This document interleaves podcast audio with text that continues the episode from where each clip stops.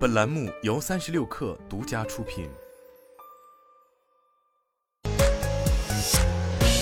网罗新商业领域全天最热消息，欢迎收听快讯不联播，我是金盛。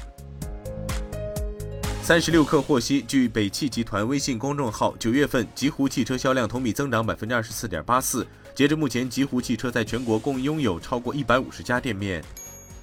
阿里音乐主体公司北京阿里巴巴音乐科技有限公司近日发生工商变更，企业名称变更为北京同名科技有限公司。朱顺炎卸任法定代表人、执行董事、经理，由王燕接任。该公司成立于二零一六年二月，注册资本一千万人民币，由杭州阿里创业投资有限公司全资持股。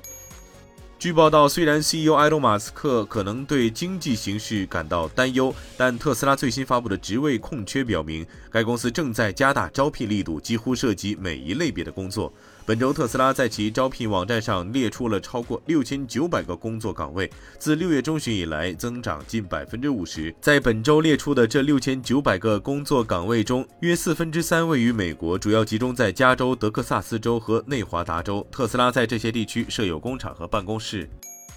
德国生物技术公司 BioNTech 的创始人在接受采访时称，mRNA 疫苗技术可用于帮助摧毁癌细胞，这意味着癌症疫苗可能在2030年前问世。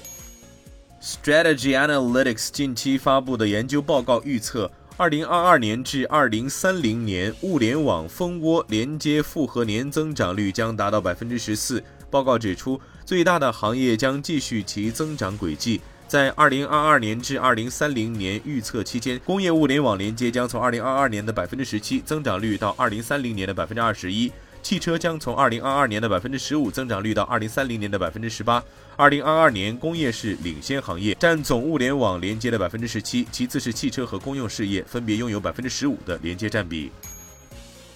在年初同本田签订供应协议之后，当前全球第二大电动汽车电池制造商 LG 新能源又在同丰田进行谈判。LG 新能源同丰田汽车正在就他们在美国工厂生产的电池供应丰田美国工厂进行谈判，计划在年内签署电动汽车电池供应谅解备忘录。近日，三星电子旗下面板制造商三星显示 （Samsung Display） 的一位高管表示，与 OLED 显示面板相比，Micro OLED 面板可能用于增强现实 AR 设备。三星显示集团领导人 Kim Min Woo 表示，这是因为 AR 设备需要高亮度，这将需要开发新的发光二极管，而 OLED 无法实现。与 LED 相比，OLED 的亮度水平传统上较低。以上就是今天的全部内容，咱们明天见。